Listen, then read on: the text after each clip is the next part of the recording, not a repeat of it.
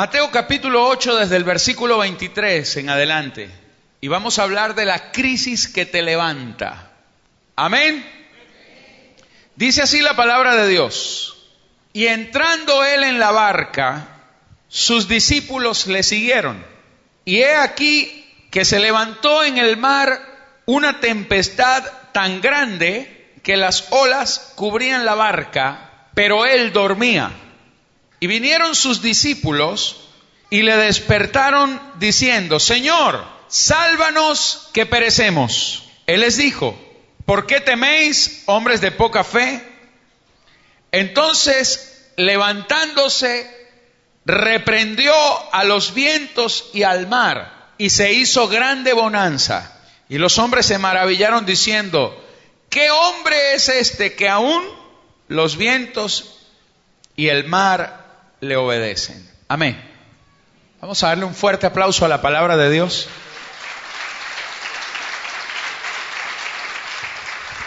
La crisis que te levanta.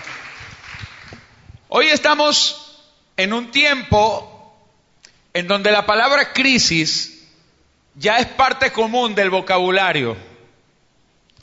Hablamos de crisis en todos los órdenes y en todos los sentidos. Hablamos de crisis energética, hablamos de crisis económica, hablamos de crisis ambiental, hablamos de crisis en el matrimonio, crisis en el hogar, en el trabajo, hablamos de crisis moral, hablamos de crisis en las organizaciones, crisis política, crisis gubernamental. Es decir, parece que ya la palabra crisis pasó a formar parte de lo común, de un lenguaje de mucho uso diario. Sin embargo, me pregunto, ¿qué es una crisis?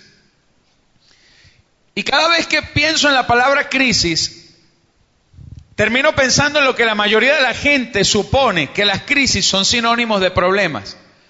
Pero yo quiero decirle hoy que las crisis no son problemas, se parecen a los problemas, pero las crisis son diferentes a los problemas, en el sentido de que los problemas son cosas que usted necesita solucionar, pero las crisis son situaciones en las cuales usted tiene que decidir.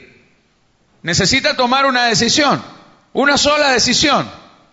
Los problemas tienen varias alternativas, las crisis tienen una sola decisión que tomar. Y yo quiero hoy hablarles acerca de las crisis. ¿Cómo ve Dios las crisis? Y quiero hablarles de la crisis que te levanta. Amén.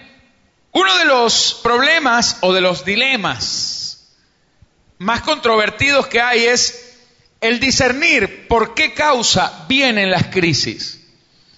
La mayoría de la gente cuando está viviendo alguna crisis siempre se pregunta, pero ¿por qué esto me tuvo que haber pasado a mí?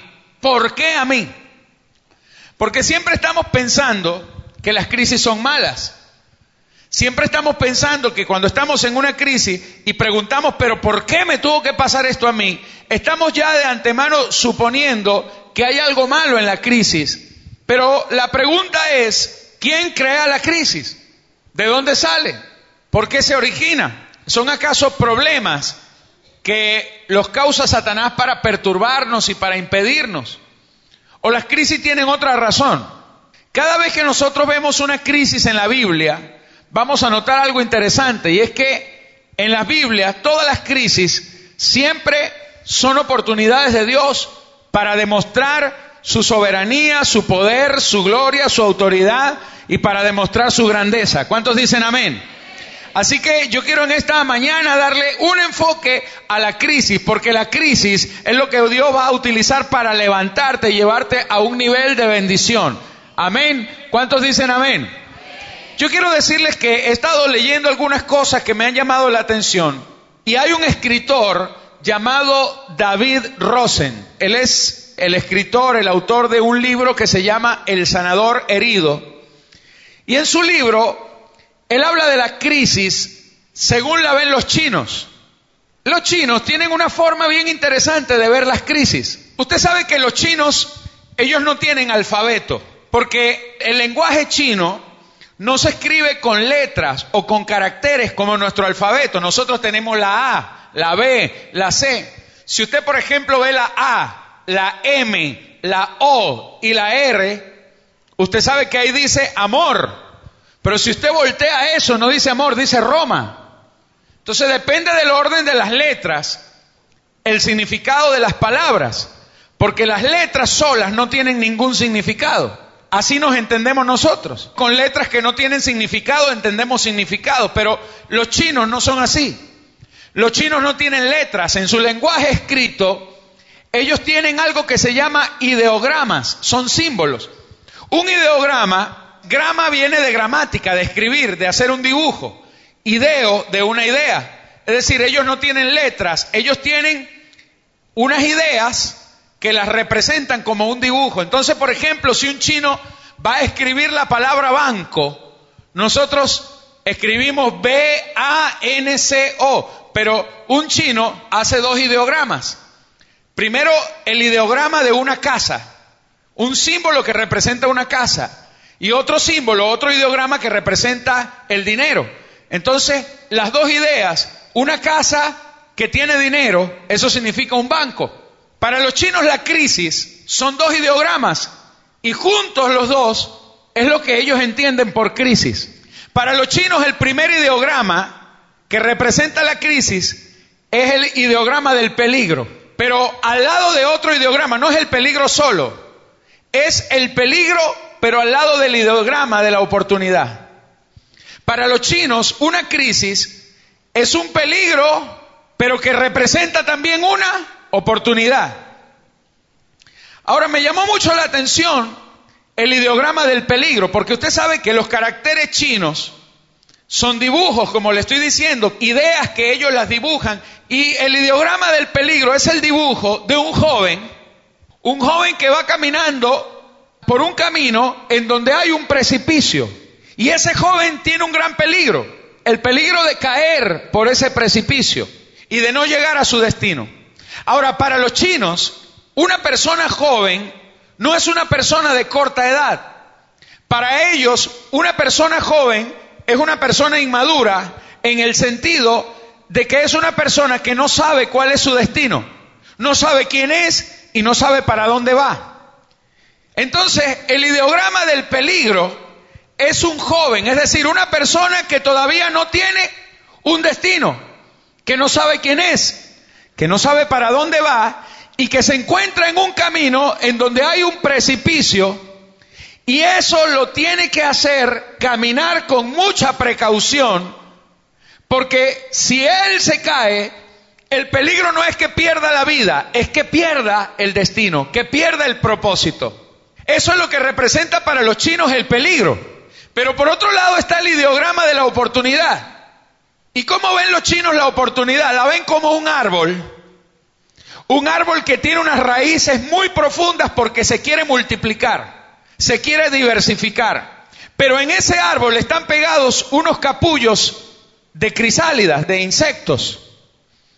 Y esos dos capullos que están pegados al árbol están vivos porque están pegados a un árbol que tiene raíces. Están vivos porque están pegados a un árbol que está vivo. Y ese árbol sostiene a esos capullos y esos capullos están unidos a ese árbol. Pero esos capullos, mientras el árbol está con sus raíces pegadas, tienen la oportunidad de ser transformados y convertidos en mariposas y para eso necesitan iluminación. A mí me pareció bien raro, pero luego me puse a tratar de entender un poco ¿Por qué ellos todo esto que le estoy diciendo lo ven como una crisis? Y yo pude entender algo, señores, que todas las crisis son sencillamente esto, un peligro y son una oportunidad. Son un peligro, hermano, porque mientras tú no hayas llegado a tu propósito, mientras tú no hayas llegado al destino que Dios tiene para tu vida, se ve amenazado ese propósito cuando tú te encuentras en situaciones en donde o puedes seguir adelante, pero si no tienes cuidado, tú puedes caer al abismo y se pierde el propósito. Eso es el peligro. Pero la oportunidad es que mientras tú estás pegado al árbol de la vida que es Jesucristo y mientras estás recibiendo la luz de su revelación, la luz de su palabra, tú estás pegado y tú no te vas a caer de allí porque tienes la oportunidad de ser cambiado, de ser transformado en una persona que va a llegar a otro nivel. Viene una metamorfosis que te va a llevar a otro nivel. Aleluya. Las crisis, hermanos, es para que tú te mantengas pegado de Cristo, para que te mantengas pegado de su presencia, para que te mantengas bajo la luz de su revelación, porque está garantizando que tú vas a llegar a tu destino y que no vas a perecer en medio de la crisis. ¿Cuántos dicen amén? Si usted cree esta palabra, diga amén. Vamos, dele su mejor aplauso al Señor.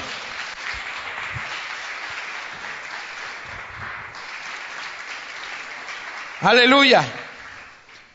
Yo he estado analizando algo acerca de la crisis. Las crisis, señores, pueden ser un peligro cuando nos enfrentamos a ellas con el espíritu incorrecto. O sea, el problema no es de qué tamaño sea tu crisis, ni cuánto tiempo dure, ni cuán difícil sea. El problema es cómo entras tú a la crisis. ¿Con qué espíritu tú entras en las crisis? Porque las crisis te las vas a encontrar. En cualquier momento de tu vida tú te vas a encontrar con situaciones que para ti van a representar una crisis. La pregunta es, ¿con qué espíritu estás entrando tú en la crisis? ¿Con qué actitud estás entrando tú en la crisis? Porque depende de la actitud como entras, depende cómo sales de ella. Amén.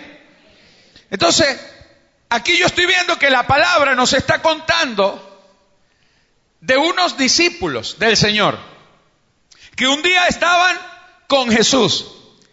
Entran en la barca y cuando van en medio del mar, ellos iban hacia un lugar. Ellos iban hacia, hacia la otra orilla, en donde estaba una región llamada Gadara. Diga conmigo Gadara. Y en esa región ellos, eh, Jesús tenía el propósito de traer libertad a un hombre que estaba endemoniado, atado con cadenas, atado en un cementerio y Jesús fue a llevar una palabra de libertad a ese hombre. Pero antes de llegar, ellos se quedan parados en medio del mar y se desata una tremenda tempestad. Ahora la barca era de Pedro, pero entonces no es la crisis, el asunto no es cuánto dura, ni quién la originó, sino cómo entras tú en la crisis. Porque ahí había varias personas. Ahí estaba Jesús, estaba Juan, estaba Pedro, estaba Mateo, pero cada uno veía la crisis de una forma diferente, porque no es, vuelvo a repetir, el problema no es la crisis, es cómo entras tú. Por ejemplo, para Pedro, la crisis era terrible, porque cada vez que venía la ola y golpeaba el barco, Pedro decía, mi barco, mi barco, se me está echando a perder el barco. Pero Juan decía, me ahogo, mi vida. ¿Me entiende? Mateo decía, oh, y ahora, ¿quién podrá cobrar los impuestos? O sea, cada uno veía algo diferente. Marcos, que era soltero, decía, mi novia. Y Jesús, que también estaba en la barca, dijo, qué buena oportunidad para echar un camaroncito que hace rato que no descanso. El problema es cómo entra usted en la crisis, porque estaban personas diferentes. Era el mismo día, la misma hora, en el mismo lugar, el mismo problema, pero cada uno había entrado en la misma crisis de una manera diferente. ¿Está conmigo? ¿Me está siguiendo? Le da un aplauso a Jesús. Ahora, yo, yo quiero que usted vea esto. Quiero que usted vea esto. El problema es que ellos no se dieron cuenta de un pequeño detalle. Yo quiero que usted note el versículo 23. El versículo 23 dice, ¿y entrando quién? ¿Quién entró?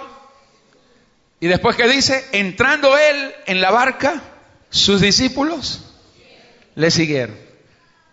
¿Quién entró? ¿Y quién le siguió? Mira, quiero decirte lo siguiente. Cuando tú vas a entrar en una crisis, el primero que entra es el Señor. Amén. El primero que entra, delante de ti va el Señor. El Señor fue el primero que dijo, aquí viene una crisis, pero yo me meto primero, sígame ustedes, sígame los buenos. Amén. O sea, cuando tú vas a entrar en una crisis, yo quiero que tú entiendas que antes de que entres tú, ya Jesús se metió en la barca, porque tu barca no se va a hundir en medio de la crisis. Dígame, si lo cree, dígame. Él entró primero. El Señor entró de primero en la barca porque Él tenía un propósito.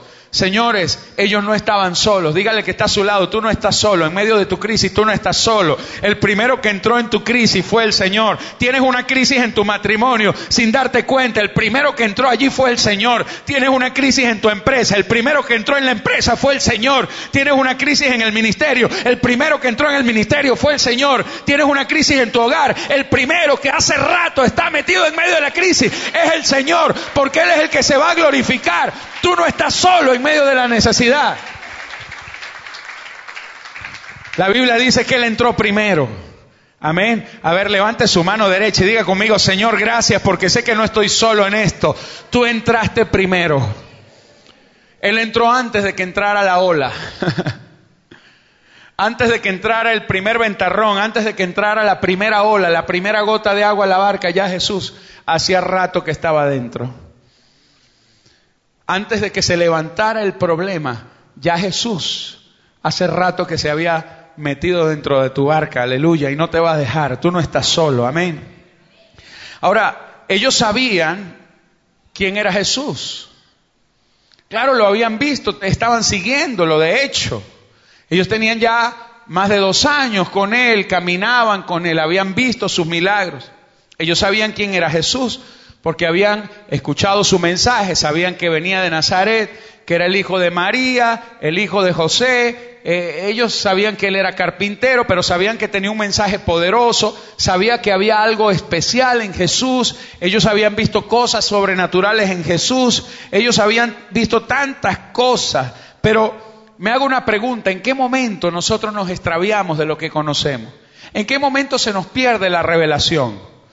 Porque ellos estaban con Jesús en el barco y empiezan todos a gritar, Señor, se está hundiendo el barco, pero ellos saben que ahí está Jesús. Ellos saben que ahí está Jesús. ¿En qué momento se les pierde a ellos la noción de lo que conocen? ¿En qué momento se les extravía la revelación? O sea, hay momentos, hermano, en los que usted está viviendo, usted viene a la iglesia, usted ora, usted da sus diezmos, usted es fiel con sus ofrendas, usted busca del Señor, levanta las manos, hasta se sabe todas las canciones. Usted puede estar identificado, pero llega un momento de la crisis y parece como que se acabó todo. Como que el Señor no está en su barca. Entonces me pregunto, ¿en qué momento se nos pierde la revelación? ¿En qué momento se nos olvidan los versículos bíblicos que hace 10 minutos estábamos finos, no lo sabíamos, no sabemos el discipulado completo, pero en la crisis se nos olvida hasta los versículos? ¿En qué momento se nos extravía la revelación? Y ahí es donde viene mi punto. Señores, cuando a usted se le olvida la revelación es porque nunca la tuvo.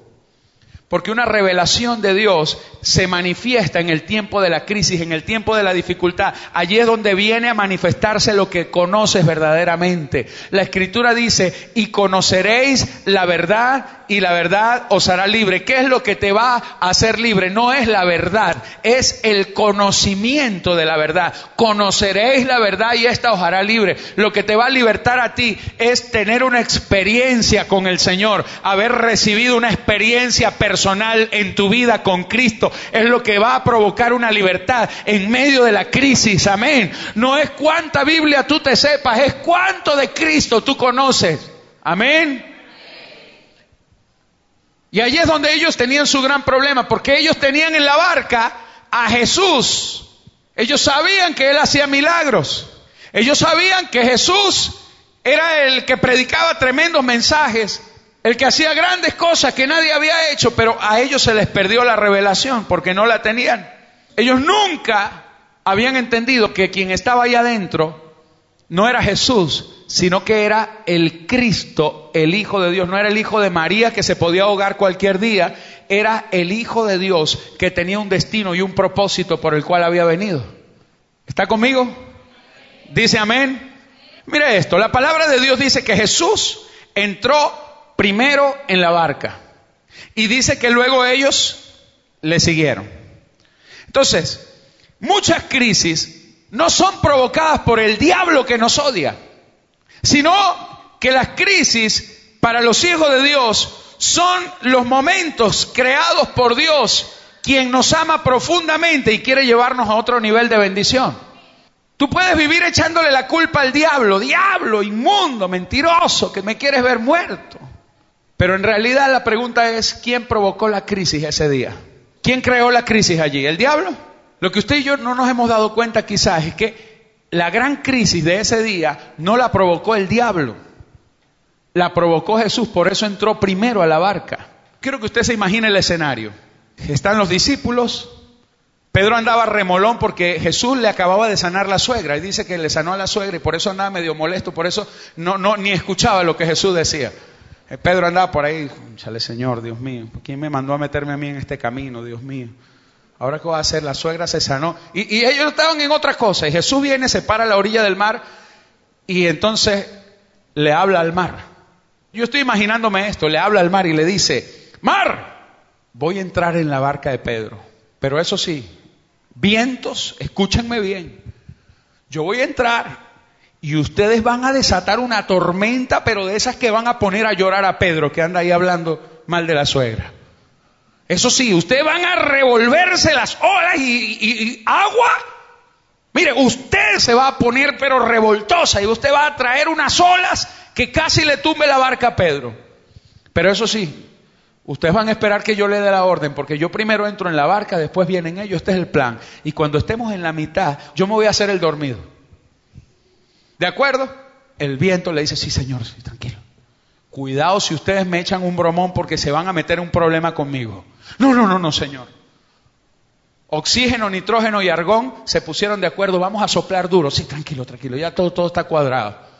H2O con sodio ahí el agua del mar, se pusieron de acuerdo todos, ya tú sabes, vamos a entrarle duro, pero no vayas a tumbarle la barca a Pedro. No, no, tranquilo, todos ahí de acuerdo. Y de repente Jesús viene y se mete, se meten los discípulos, entran en la barca y Jesús dice, ¡ay, qué cansado estoy! ¡Ay, este día ha sido muy duro! ¿Me entiendes? Se acuesta en la punta del barco, voy a dormir muchachos, permiso, y empiezan a navegar. En el mar la vida es más sabrosa y de repente, ¿qué es eso? ¿Qué pasó? Dios mío, ¿qué pasó? Yo no había visto esta y de repente empiezan las olas y y, entran los y los rayos y todo oscuro y empieza la crisis. Y Pedro empieza, ¿qué decía Pedro? Mi barco. ¿Y Juan qué decía? Mi vida. ¿Y qué decía Marco?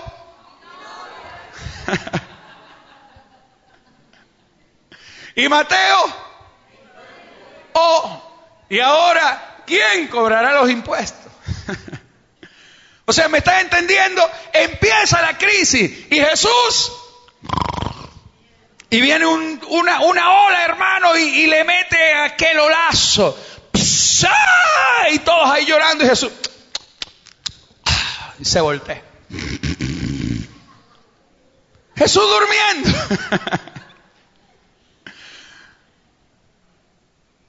y la crisis allí terrible. Hasta que de repente lo despiertan y le dicen, Jesús, es que tú no tienes cuidado que nos estamos muriendo, no tienes cuidado que perecemos. Y viene Jesús, lo despiertan de su sueño tan sabroso y les dice, ¿por qué temen hombres de poca fe? Y se levanta y le da una orden a los vientos y le dice, viento. Y le pica el ojo al viento, ya, ya usted sabe. Viento. Y el viento, cálmate. Sí, señor. Olas, quietas. calma. Ahora sí puedo seguir durmiendo. Vamos hasta Gadara. Ahora fíjese lo siguiente.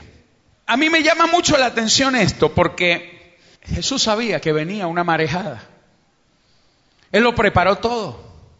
Esa crisis era preparada por el Señor porque Él sabía que venía una gran tormenta, por eso se echó a dormir en la barca. Porque la preparó Él. La gran tormenta no la preparó el diablo, la gran tormenta la preparó Él, por eso Él se echó a dormir en la barca, porque ya sabía lo que venía. La tormenta no agarró desprevenido al Señor. ¿Usted cree que si una tormenta agarra desprevenido a Jesús, no tuviera Jesús gritando, ya va, déjeme hablar a mí primero? Empieza Jesús, ya va, oh, ¿y ahora quién podrá defendernos? ¿Qué dice Isaías 45, 7? Él dice la palabra, dice, que formó la luz y creó las tinieblas, que hago la paz y creo la adversidad, yo Jehová soy el que hago todo esto. Yo Jehová soy el que hago todo esto. Yo creo la luz, también las tinieblas. Yo creo las oportunidades, también la adversidad. Yo Jehová. El Señor es cuando tú estás viviendo en el propósito de Dios. Señores, cuando ustedes están en el propósito de Dios, para ustedes no hay problemas. Para ustedes hay crisis que son oportunidades de gloria para llevarte a otro nivel. Amén. Ahora, las crisis son provocadas por Dios para enseñarte varias cosas. Jesús les enseñó varias cosas a los discípulos en esa crisis. Lo primero que te va a enseñar el Señor en esa crisis es que ninguna crisis puede robar tus sueños. Por eso Él se echó a dormir. Amén. Dígale que está a su lado. Ninguna crisis te podrá robar tus sueños. Por eso mientras tú estás descansando en Cristo, en medio de tu dificultad, en medio de tu crisis, Él se va a glorificar porque ninguna crisis tiene el poder para robarte los sueños que Dios ha puesto en tu corazón. Amén. Por eso Él estaba dormido, porque ni las olas le robaban el sueño. Y asimismo las olas de este problema no podrán robarte los sueños que Dios ha puesto dentro de ti. Amén porque son sueños de Dios, porque son sueños poderosos que vienen de lo alto. Ninguna crisis te puede robar los sueños del Señor. Si estás en una crisis, échate a dormir en los brazos del Señor. Descansa en Él, porque en medio de la crisis Él es el que se va a glorificar. Amén. Ninguna crisis te puede robar los sueños. ¿Sabes por qué? Porque las crisis son temporales, pero los sueños de Dios son eternos. Los sueños de Dios contigo no nacieron hoy, nacieron antes de que tú nacieras. En la eternidad Él pensó en ti, Él te destinó para cosas grandes y gloriosas. Por eso una crisis temporal, una crisis de un día, de un mes, de una semana, no puede robarte un sueño que es eterno. No tiene miles de años el sueño de Dios, es eterno como Dios, porque antes de que tú nacieras, desde antes de que estuvieras en el vientre de tu mamá, ya Dios había planeado tu destino, tu vida, ya el Señor dijo, tengo pensamientos eternos y gloriosos acerca de ti, pensamientos de paz, pensamientos de bendición. Amén, amén. El profeta dijo, mi embrión vieron tus ojos. Es decir, los ojos de Dios ya estaban puestos sobre mí cuando yo era un embrión. Ya Él me había mirado, ya Él había visto mi destino, Él había visto todo lo que venía. ¿Cómo puede una crisis temporal robarte un sueño eterno que Dios ha puesto en ti. Aleluya. ¿Cuántos dicen amén? ¿Cuántos dicen gloria a Dios? Diga conmigo, a ver, levante su mano derecha y diga conmigo, ninguna crisis en mi presente podrá robarse lo que Dios tiene preparado para mi futuro. Amén, aleluya. Vamos, denle su mejor aplauso a Jesús. Aleluya.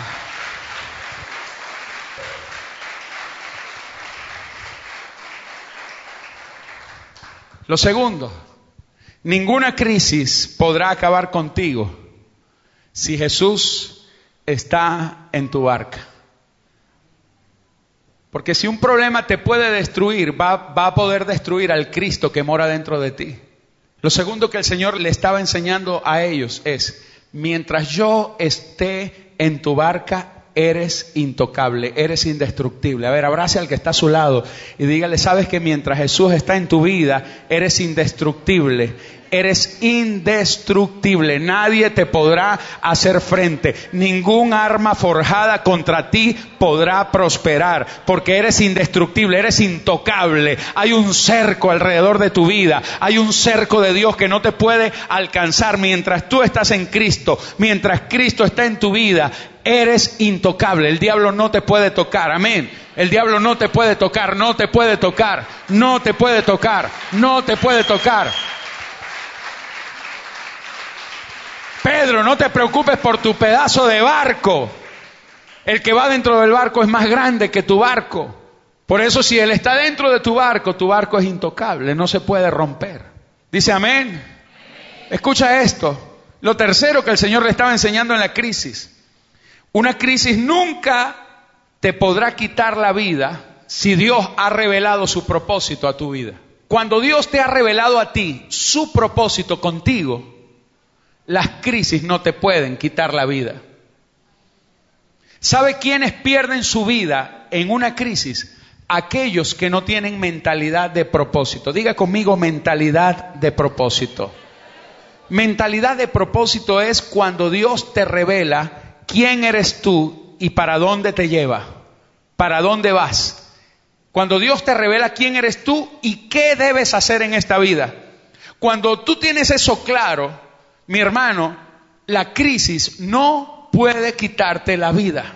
Las personas que se quitan la vida en una crisis pasan por un pequeño problema y terminan suicidándose, se pegan un tiro en la cabeza, se ahorcaron, se cortaron las venas, se tomaron un pote de pastillas, es porque esas personas no tienen propósito en la vida, porque no se les ha revelado, porque no lo conocen. Pero cuando tú tienes mentalidad de propósito, si tú eres un hijo de Dios, Dios tiene un plan contigo y Dios te revela a ti quién eres tú, lo que Dios quiere hacer contigo, entonces tú entiendes que tú no te puedes morir tan joven, sino que tú vas a partir de esta vida una vez que tú hayas terminado de hacer aquello para lo cual fuiste llamado. Tú tienes una orden de Dios, prohibido morirte antes de que hayas cumplido con el propósito que tengo contigo. Así te dice el Señor. Tienes una orden de Dios, prohibido morir hasta que hayas cumplido mi propósito. Diga amén. La crisis no te puede quitar la vida porque no te la dio, no te la dio. Ahora, si ellos hubieran entendido que el que estaba dentro de su barca era el Cristo glorioso, ellos pensaban que el que estaba en la barca era Jesús de Nazaret, el hijo de María y José. Pero realmente el que estaba allí era el hijo de Dios. María y José eran una excusa para venir, para manifestarse al mundo, pero realmente el que estaba allí era el hijo de Dios, Cristo. Ahora, si usted piensa que el que está ahí es el hijo de María, ese se puede morir atracado, atropellado por un carro, eh, de una gripe porcina, lo que sea. Pero cuando usted sabe que el que está en el barco es el Hijo de Dios, que solamente en el propósito de Dios para su Hijo, solamente había una muerte posible, muerte en la cruz y habiéndolo consumado todo. Habiendo dicho, consumado es, entregó su vida. A Cristo no lo mataron, ¿sabe? Él entregó su vida. No fue que la muerte lo sorprendió, no, no, Él se entregó a la muerte. Él era el dueño, él nunca dejó de ser el dueño. A usted no lo van a matar. Una enfermedad no le puede robar su vida a usted. En estos días me dijeron, ahora sí va a tener usted que andar por ahí con tapabocas. ¿Y por qué voy a andar con tapabocas? Se tapan la boca los que tienen miedo de morirse. Yo no voy a andar con un tapaboca por ahí en, en, los aeropuertos porque vaya a predicar la palabra. Imagínate. El Señor te puede sanar de cualquier enfermedad. El diablo tapándome la boca. No. O sea, lo que te quiero decir es lo siguiente. Si ellos hubieran entendido que el que iba en esa barca era Cristo, que solamente podía morir en una cruz, si ellos hubieran entendido lo que el mismo Jesús entendía acerca de él, Jesús sabía que él no se iba a morir ahogado ese día, él sabía que ese día él iba a llegar a Gadara, porque eso fue lo que determinó él hacer en la mañana. Hoy me voy a Gadara porque tengo una misión que cumplir allá, que viene una crisis en medio de esto, no importa, yo llego a Gadara como sea, como sin olas, con viento, sin viento, mi destino es darle libertad a un hombre que me está esperando allá. Él iba a llegar para allá, por eso se echó a dormir. Que vino una crisis, que vino lo que sea, él estaba durmiendo porque él realmente, su propósito no era ni ponerse a reprender vientos ni nada, era llegar allá al otro lado. Él iba a llegar porque estaba en el destino de él, porque estaba en el propósito de él. Y porque él estaba creyendo en ese propósito, él sabía que él no iba a morir. Si los discípulos hubieran sabido a quién llevaban en la barca, ellos no estuvieran gritando. Hay gente que no sabe a quién llevan en su barca. Hay gente que no saben a quién le pertenecen. Usted le pertenece al Cristo resucitado, al glorificado. Usted no va a morir antes de tiempo. Hay una orden sobre tu vida de que tú tienes que alcanzar un propósito de gloria, un propósito eterno y tienes prohibido morirte. Eso no quiere decir que usted va a andar allí tentando a Dios en todas las cosas. Porque la escritura también dice, no, tentarás al Señor. Tu Dios, acuérdese de lo que los chinos piensan de la crisis, peligro. Estás al borde de un precipicio, por eso tienes que ir con Cuidado, porque hay un instinto de preservación del propósito de Dios. Diga conmigo, instinto de preservación del propósito eterno de Dios. Eso se llama santidad. Santidad no es otra cosa que el instinto de preservación del propósito de Dios. Cuando tú tienes un propósito, tú te guardas.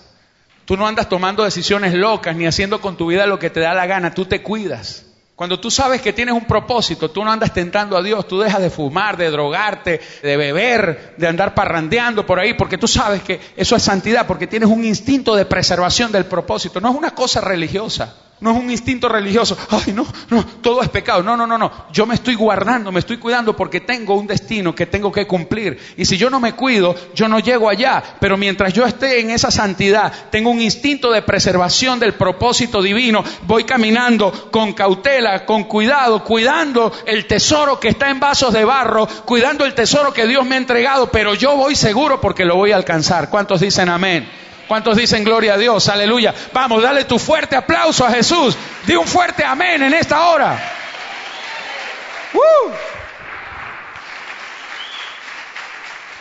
Aleluya. Lo cuarto que el Señor les quería enseñar es que las crisis vienen para manifestar el poder de Dios en tu vida. Diga conmigo, las crisis vienen para manifestar el poder de Dios en mi vida. Diga conmigo, las crisis van a venir a mi vida porque Dios se va a glorificar para manifestar el poder de Dios en mi casa, en mi hogar, en mi vida. Aleluya. El propósito de Jesús no era tenerlos allí atemorizados. Ah, los voy a tener aquí con miedo en el barco. No, el propósito de Dios era enseñarlos que nosotros podemos gobernar en cualquier situación, en cualquier circunstancia. Dice amén. Usted tiene el poder para gobernar. Las olas podrán anegar tu barca, pero nunca tendrán el poder de hundirla. Pueden anegarla, pero no la pueden hundir. Si está conmigo, diga gloria a Dios. Porque el que mora dentro de ti es superior a todo. Mayor es el que está dentro de mí que aquel que en el mundo está. A ver, repite esas palabras. Porque mayor es el Cristo glorioso que mora dentro de mí que el diablo que mora en este mundo. Mayor es el que mora en mí que aquel que en el mundo está. Le das un aplauso a Jesús. Aleluya.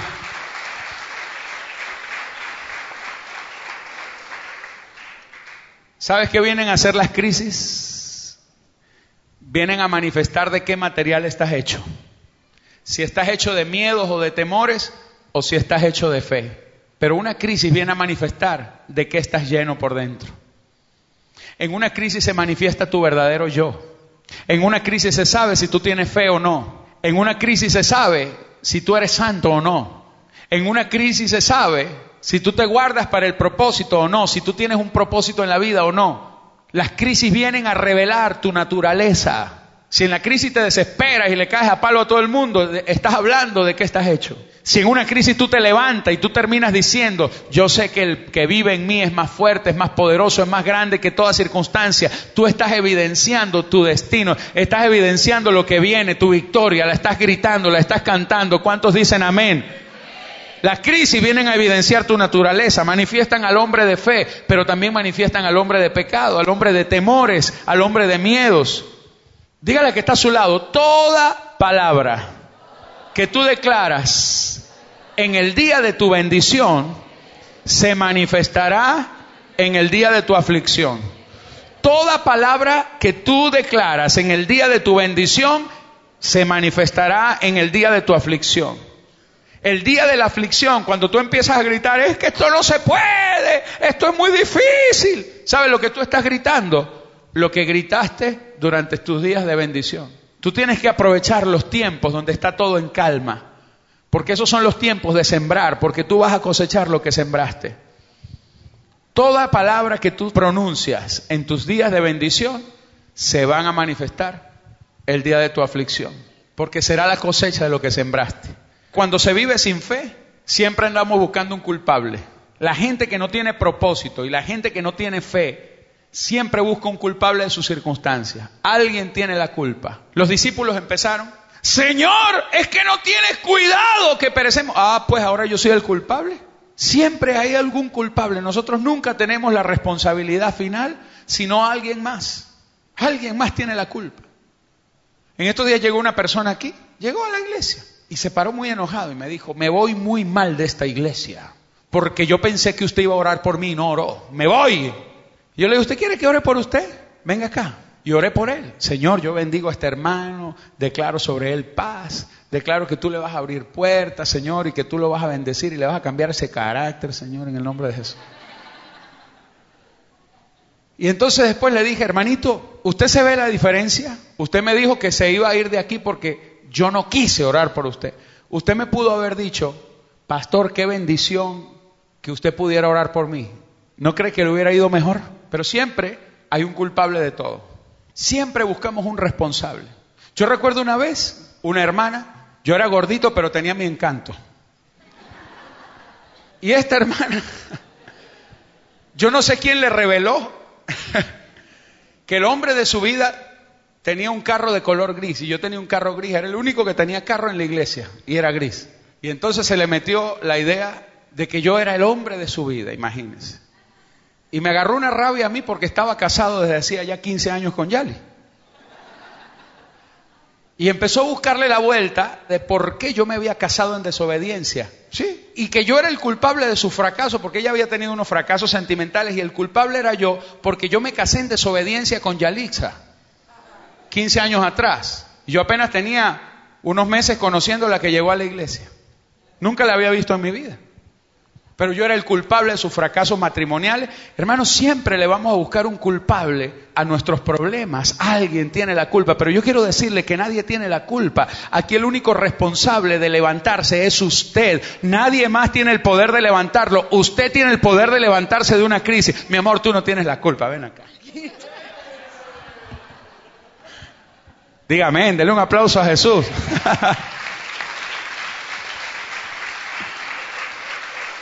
Tú no tienes la culpa de haber escogido esta belleza. Después nos arreglamos, dice ya. en la casa hablamos. Ahora escuche esto, hermano. El temor te hace presa de tus propias circunstancias, pero la fe te hace dueño de tu destino y de tu propósito. El temor te hace víctima, pero la fe te hace dueño. Amén. El temor te hace presa, pero la fe te levanta como conquistador. ¿Cuántos dicen gloria a Dios? Yo prefiero tener fe en una crisis y creer que Dios me va a levantar porque eso me hace dueño de mis propias circunstancias. Note lo siguiente, Jesús, cuando a Jesús lo levantan y lo inculpan allí, le dicen, tú eres el culpable, no, no tienes cuidado de que nos vamos a morir. Y Jesús le dice, hombres de poca fe, pero agarra y se para ahí en el barco y le suelta una reprendida a los vientos, los reprendió. A mí me enseñaron a reprender, pero mal enseñado. Porque es que a veces, hermanos, los malos conceptos que tú aprendes en la vida, las cosas que tú aprendes en la vida sin revelación, te van a llevar a ausencia de resultados divinos. Cuando tú practicas algo sin revelación de Dios, eso se te convierte en una religión. A mí me enseñaron a reprender. A mí me dijeron que todo, todo era del diablo y tenía que reprenderlo. Y a mí me enseñaron a reprender y yo era un, no sé cómo llamar eso, un reprendedor en potencia. O sea, todo lo reprendía. Venía un hermano y me decía, Pavarón, ¿cómo estás? Te reprendo, demonio. ¿Quién sabe qué estarás diciendo tú ahí de mí? Me saludaban, hey hermano, espíritu tocón, ahora fuera, ahora en el nombre de Jesús. O sea, todo lo reprendía. Y a mí me enseñaron que mientras más gritaba usted, más rápido se iba el diablo. ¡Fuera, demonio! Ahora te reprendo. Y uno como que agarra impulso. Porque tú, si tú dices, diablo te reprendo, diablo te reprendo. No es igual a que tú le digas, te reprendo y agarras así como fuerza, ¿no? ¡Fuera!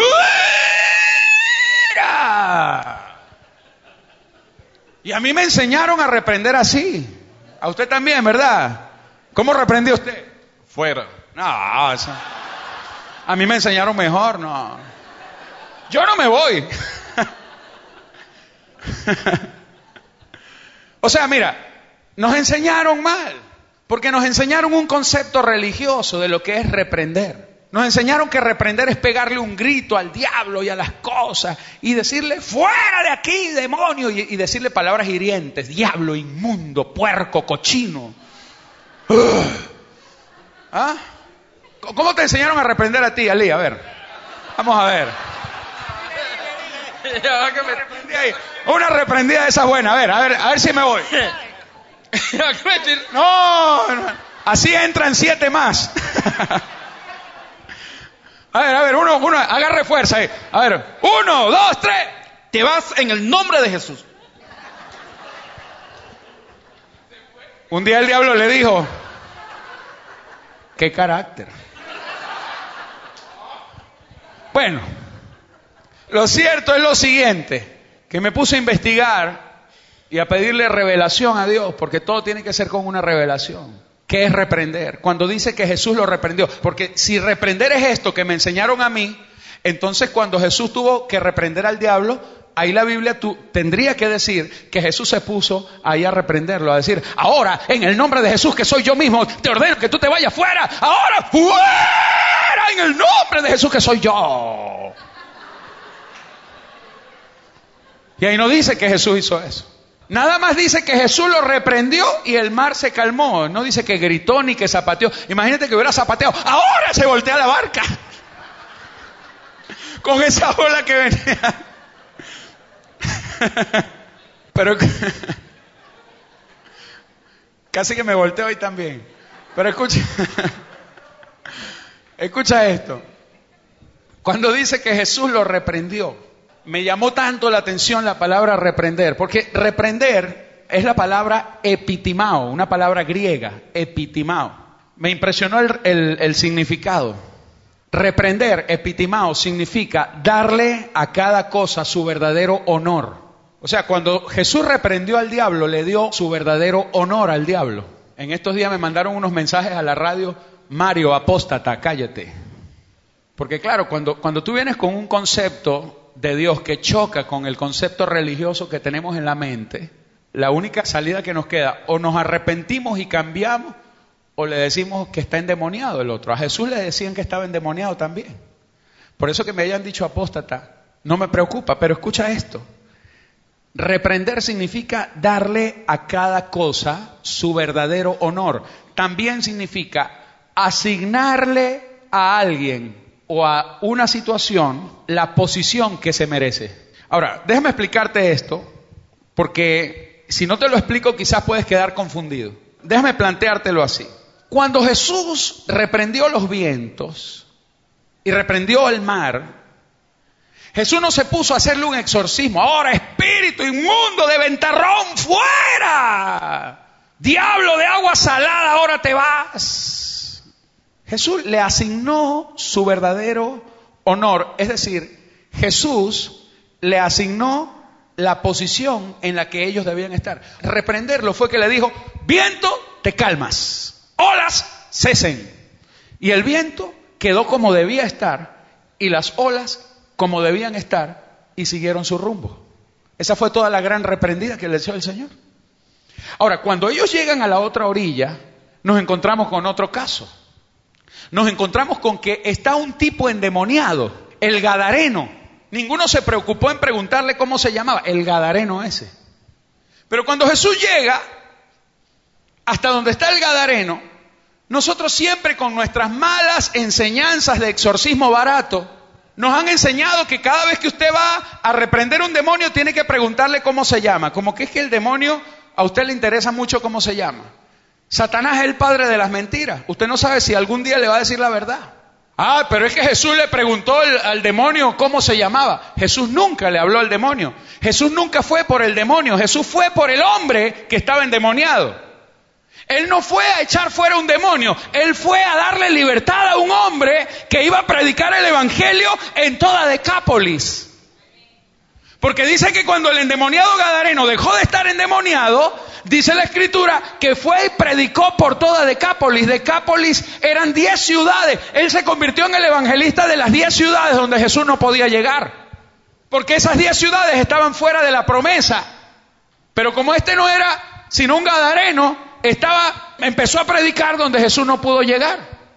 Así que Jesús no fue por un demonio, Jesús fue por el endemoniado, fue por el hombre. Cuando Jesús llega y el tipo está endemoniado y le pregunta, ¿cómo te llamas? No le habló al demonio. Mi pregunta es, ¿Jesús no sabía que eran muchos los que estaban allí? Porque el diablo le dice, me llamo Legión porque somos muchos. Ay, sí, qué miedo. No, no, Jesús no le estaba hablando a los demonios. Si le hubiera estado hablando a los demonios, le hubiera preguntado en plural, demonios, ¿cómo se llaman ustedes? Ya sé que son muchos. Jesús le habló al hombre, lo que pasa es que estaba tan endemoniado que el que habló fue el diablo. Pero Jesús le habló al individuo, ¿cómo te llamas? Y cuando le habló al diablo, ¿qué hizo Jesús? Dice que Jesús, reprendiéndolo, los echó fuera y les ordenó que se metieran en un hato de cerdo. Ahora, no era que Jesús andaba endemoniando cochinos tampoco. Escuche esto. Cuando dice la escritura que Jesús los reprendió, ¿qué fue lo que hizo? Jesús reprendió al diablo. ¿Qué quiere decir esto? Que le dio al diablo su verdadero honor. El demonio le dijo, Señor, si es así, permítenos entonces entrar en ese hato de cerdos que están ahí. Y Jesús le dijo, está bien. Pero escucha, cuando los demonios entran, se lanzan al abismo, Jesús le asignó al diablo el lugar en donde él merecía estar, en el abismo. Jesús le dio su verdadero honor, derrotado, perdido, Jesús no se puso a hacerle una liberación ni un exorcismo ahí al tipo ahora, da los siete pasos en libertad en Cristo, ahora tú tienes que venir a una segunda sesión. La próxima semana, si no hay tanta tormenta, vuelvo otra vez para hacerte tu segunda sesión de liberación. Tienes que perdonar a tu papá, tienes que perdonar a tu mamá y tráeme una lista de todos los pecados que cometió tu abuelo, tu abuela. Tu abuela era medio loca y, tráeme una lista de los pecados de tu abuela para que hagamos una liberación y hagamos sanidad interior me voy a traer un psicólogo que viene conmigo, que lo conocí ahorita en este viaje, muy bueno el muchacho, él te va a ayudar con unas terapias para que tú te sanes interiormente, porque tú sabes, tú no puedes predicar la palabra así, tú necesitas restauración, necesitas que el Señor te sane, tu corazón debe estar muy herido, por eso, eh, Pedro, dale un abrazo, abraza ahí a Pedro, ese es el abrazo de tu papito. No, Fuera de una vez, fuera demonio, te vas de aquí, te vas al abismo y tú te vas a predicar. A cada uno le dio su verdadero lugar. Yo quiero terminar en esta hora diciéndole algo que a mí me sorprendió sobremanera. Me puse a investigar el significado bíblico de la palabra crisis y encontré algo sorprendente. ¿Sabe? Piensa en un número. ¿Cuántas veces aparece la palabra crisis en la Biblia? Entre el Antiguo y el Nuevo Testamento. ¿Cuántas veces? Siete, dice la hermana. ¿Cuántas? Doscientas. ¿Quién da más? ¿Quién da más? Le voy a decir cuántas veces aparece la palabra crisis en la Biblia. Ni una. La palabra crisis no existe en la Biblia. Y yo entendí algo, que en el reino de Dios no hay crisis. Para la gente que vive en el reino de Dios no existe la crisis. No hay crisis.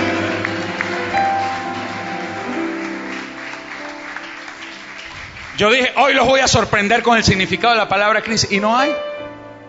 La Biblia no dice por ningún lado crisis. Diga conmigo, la crisis es un invento del hombre que no tiene respuestas divinas.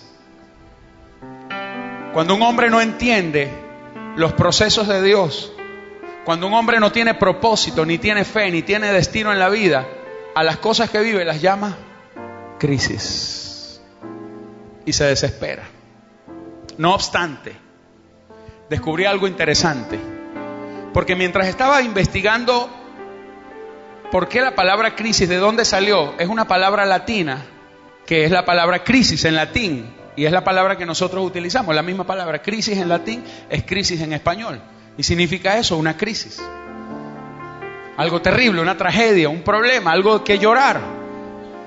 Pero hay una algo que me llamó la atención, dice, esta palabra tiene un origen en una palabra griega.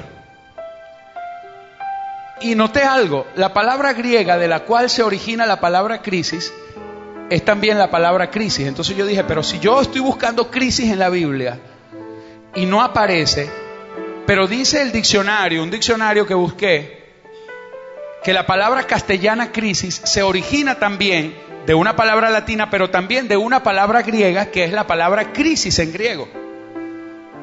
Entonces yo dije, pero ¿por qué si la Biblia, el Nuevo Testamento fue escrito en griego, ¿por qué no aparece la palabra crisis cuando crisis también es una palabra griega? Debería aparecer. Y me puse a investigar. Yo tengo, tengo una Biblia electrónica. Yo tengo muy buenos recursos en la computadora para, para investigar. Cuando yo le hablo de estas cosas a usted, yo no las invento. Esto a mí me cuesta horas de investigar, de estudiar, para poderle dar a usted un mensaje que le dura una hora, pero que le puede transformar toda la vida. Y me puse a investigar en los lenguajes originales del Nuevo Testamento la palabra crisis. ¿Y sabe que la encontré? Y la encontré un montón de veces, pero ninguna de esas veces que en griego dice crisis, en ninguna de esas veces se traduce como crisis. Existe la palabra crisis en griego. Lo que no existe en la Biblia es la traducción de crisis como tal, como nosotros la interpretamos. Entonces, ¿cómo se traduce la palabra griega crisis al español? Se traduce como juicio. Es decir, cada vez que la Biblia dice crisis, no se traduce para nosotros como crisis, se traduce como juicio. Porque Dios las crisis no las ve como problemas, sino que las ve como un juicio. Y ya le voy a, a relatar, significa juzgar, hacer un juicio, juzgar algo como si usted fuera un juez. Y le voy a decir tres versículos bíblicos donde aparece la palabra crisis. Le repito, cuando usted la lee, no aparece en castellano la palabra crisis, sino la palabra juicio. Lo que la Biblia dice juicio, en griego es crisis. Y esto nos da una idea de lo que Dios piensa de las crisis. Y le voy a buscar tres versículos para que usted vea lo que usted llama crisis, ¿cómo lo llama Dios? Primer versículo, Juan capítulo 5, versos 26 y 27. Esto lo está diciendo Jesús. Dice, porque como el Padre tiene vida en sí mismo, así también ha dado al Hijo el tener vida en sí mismo. Y también le dio autoridad de hacer qué? De hacer juicio, es decir, de provocar crisis. Por cuanto Él es el Hijo del Hombre. Él está diciendo allí, el Padre tiene vida en sí mismo. El Hijo también le ha sido dada la facultad de tener vida. Pero así como le ha sido dada la facultad de tener vida, también le ha sido dada la facultad de crear los juicios o las crisis. Porque Él que es el que tiene la vida es el Hijo del Hombre. Cuando tú entras en una crisis y tú estás en Cristo, tú estás del lado ganador. Porque el que provocó la crisis también trajo la vida sobre ti. Y no te la va a quitar. Ese está bonito, pero le tengo otro mejor. Eso era para que me entendiera. Pero mire este, Juan capítulo 12, versículo 31. Dice, ahora es el juicio de este mundo. Tradúzcamelo como lo diría en griego. Ahora es, ahora es la crisis. ¿Cuándo es la crisis? Ahora es la crisis de este mundo. Pero para el mundo ¿Cuál es la crisis? Que las finanzas están mal, que los gobiernos están mal, que la política está mal, que la moral está mal. Pero mire la crisis según Dios. Él está diciendo, ahora es la crisis de este mundo. ¿Y cuál es la crisis? ¿En qué consiste la crisis? ¿Cómo dice? Ahora el príncipe de este mundo será echado fuera. Esta es la crisis que ahora el diablo será echado fuera de tu vida. Esa es tu crisis. Que lo que Dios está trayendo, lo que tú ves como un gran problema, para Dios es un juicio donde Él definitivamente va a echar el diablo fuera. Tienes una crisis en tu matrimonio. Ahora esa es la crisis. Este es el juicio. Ha venido esta crisis porque ahora el diablo saldrá de en medio de tu matrimonio definitivamente. Tienes una crisis en tu finanza. Es porque ahora definitivamente este es el juicio que el diablo va a ser echado de tus finanzas. Tienes un juicio en tu casa, bueno, un problema, una crisis en tu casa. El diablo saldrá de tu hogar, saldrá de tus hijos, saldrá de todo lugar donde él ha querido tomar posesión. Wow, yo estuviera ahí batiendo la silla, gritando, diciendo gloria a Dios. Yo estuviera pactando, yo estuviera sembrando, yo estuviera aquí diciendo, Señor, creo esa palabra.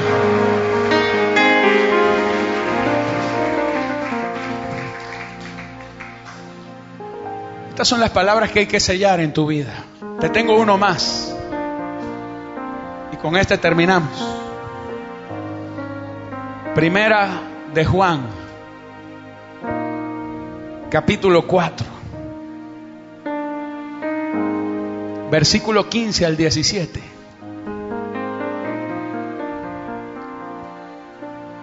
Todo aquel que confiese que Jesús es el Hijo de Dios. ¿Hay alguno aquí que confiese que Jesús es el Hijo de Dios? ¿Dónde están? A ver. A ver, confiéselo con su boca. Diga conmigo en esta mañana, Jesucristo es el Hijo de Dios. Él es mi Señor. Yo me debo a Él. Él es mi Dios. Amén. Confiéselo. A ver, dígalo bien fuerte, que se escuche, que lo escuche, que lo escuche este mundo, que lo escuche esta tierra. A ver, dígalo en esta hora. Jesús es el Hijo de Dios. Aleluya. Escucha esto.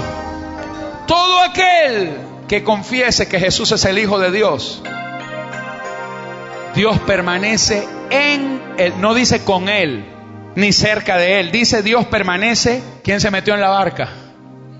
Diga, Cristo se metió en mi barca, Él está en mí. Dios permanece en Él. Y no solamente Dios en Él, dice que también, diga conmigo, yo en Cristo. Cristo en mí y yo en Cristo. Vamos bien hasta ahí, ¿verdad? Todo aquel que confiese que Jesús es el Hijo de Dios permanece en Él y Él en Dios. Y nosotros hemos conocido y creído el amor que Dios tiene para con nosotros. ¿Cuántos creen en ese amor perfecto que Dios tiene contigo? Dios te ama tanto que no te va a soltar. Dios te ama tanto que no te va a dejar, ni en medio de la dificultad te va a dejar. Escucha esto. Hemos conocido y hemos creído. No solamente lo creo, lo conozco. Soy testigo de ese amor de Dios. Dios es amor. Y el que permanece en amor, permanece en Dios. Y Dios en él. Pero mire este versículo que sigue. En esto se ha perfeccionado el amor de Dios en nosotros. Que tengamos confianza en el día del juicio, es decir, de la crisis, del juicio. Pues como Él es, así somos nosotros en este mundo. A mí esto me impactó. La Biblia está diciendo, en medio de la crisis, tú no vas a perder. Porque así como es Él, así eres tú en medio de la crisis? ¿Usted cree que Dios es todopoderoso? En medio de la crisis, tú eres tan todopoderoso como Él es, porque así como Él es, así somos nosotros. No lo dice Mario Suárez, lo dice la palabra, lo dijo Jesús. Así como Él es, así somos nosotros. Si Él es victorioso, ¿cuántos creen que Él es victorioso? Entonces, así como Él es, así eres tú en medio de la crisis. Si Él es victorioso, tú eres un victorioso. Así como Él es, así soy yo. Así como Él es, así eres tú, así como Él es, así eres tú. En medio de la crisis, como es mi Dios, así soy yo, porque tenemos la misma naturaleza, somos hechos de lo mismo. Diga conmigo, yo tengo, yo tengo el ADN de Dios.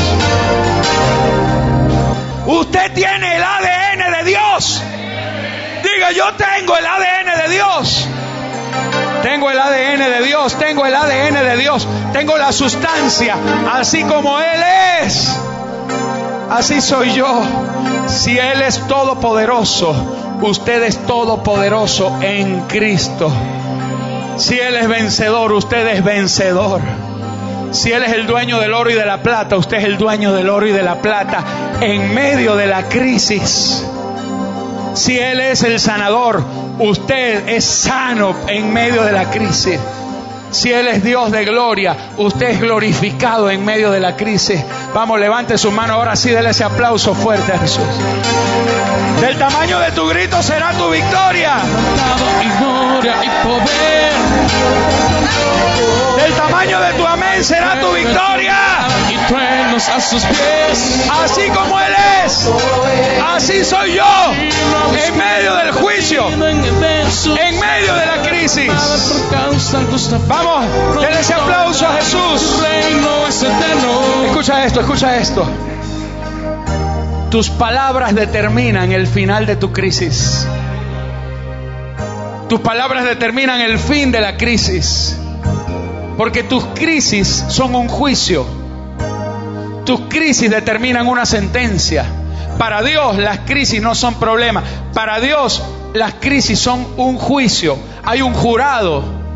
Usted es el que determina el juicio. Usted es el juez.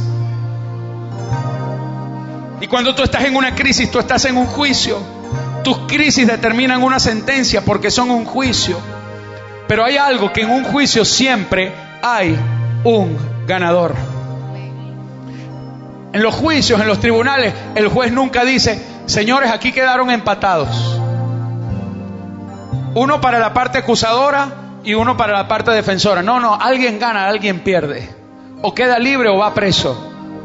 Nadie queda más o menos en un juicio. En todo juicio siempre hay un ganador. Y quiero decirle esto. Nuestras palabras determinan quién es el ganador en medio de la crisis. Aquí el único ganador es usted. El único ganador es usted. Todas tus crisis han sido diseñadas para que tú seas el único y gran vencedor. Las crisis son el gran jurado de Dios para decretar que el diablo ha sido sentenciado y nunca jamás se podrá volver a levantar en contra de ti. Amén. Aleluya. Quiero que le des tu mejor aplauso a Jesús en esta hora. Y dale el grito de júbilo más grande que puedas en este momento. Aleluya. Aleluya, Señor, te exaltamos y te glorificamos, Señor. Vamos con su mano levantada. Yo quiero que en esta hora usted empiece a decretar y a declarar en su día de bendición cuál será su próxima sentencia. Porque quiero decirte que la crisis que has estado viviendo es el juicio en el cual tus enemigos serán derrotados por completo. Es el juicio en el cual todos tus enemigos quedarán postrados delante de ti y no se volverán a levantar jamás. Jamás. Jamás se volverán a levantar. Jamás. Porque este es el tiempo de tu victoria, este es el tiempo de tu bendición. Y yo quiero que hoy usted empiece a creer esta palabra y empiece a decirle, Señor, yo te doy gracias porque sé, que sé, que sé, que sé, que sé, que sé que el único ganador en este tiempo soy yo. Mi nombre está escrito dentro de la lista de los ganadores en este tiempo. Porque en esta crisis, en este juicio que tú has levantado, mis enemigos serán destruidos, serán aplastados, nunca jamás se volverán a levantar, ni en medio de tu hogar, ni en medio de tu crisis matrimonial. El diablo no saldrá ganando, el diablo ha sido decretada su derrota, ha sido decretada su pérdida. El único ganador eres tú. Dios te va a dar sabiduría en los próximos días, instinto de preservación del propósito eterno de Dios para que tú camines sobre esta tierra como un victorioso, como un ganador.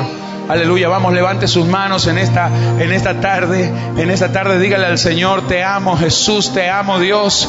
Yo, Señor, estoy declarando y estoy profetizando. Vamos, yo quiero que usted, pueblo, ore conmigo. Empieza a cantar, empieza a decretar tu victoria. Empieza a decretar que en esta hora todo lo que el enemigo ha querido hacer queda anulado. En el juicio de Dios queda anulado, Señor. Sabemos que hoy le estamos dando, estamos reprendiendo al diablo porque le estamos dando su verdadero lugar. Satanás, tú estás derrotado, tú estás perdido, tú no tienes parte en esto, tú no tienes parte en mi vida, ni en mi casa, ni en mi hogar. Tú eres un perdedor, diablo, y yo he decretado que este es el tiempo de mi victoria. Veré a, a mis hijos levantados en poder. Hermana, empiece a profetizar sobre su marido. Hombre, empiece a profetizar sobre su esposa. Matrimonios empiecen a profetizar que este es tiempo de bendición, este tiempo de victoria. Empieza a profetizar sobre tus hijos. En medio de la crisis estás en un juicio donde ya tú has sido decretado como ganador en el nombre de Jesús. Empieza a hablarle a tu empresa, empieza a hablarle a tus finanzas, empieza a decretar que tú has salido victorioso y que el diablo no volverá a levantarse en tu contra en el nombre de Jesús. Amén y amén y amén. Dele su mejor aplauso al rey.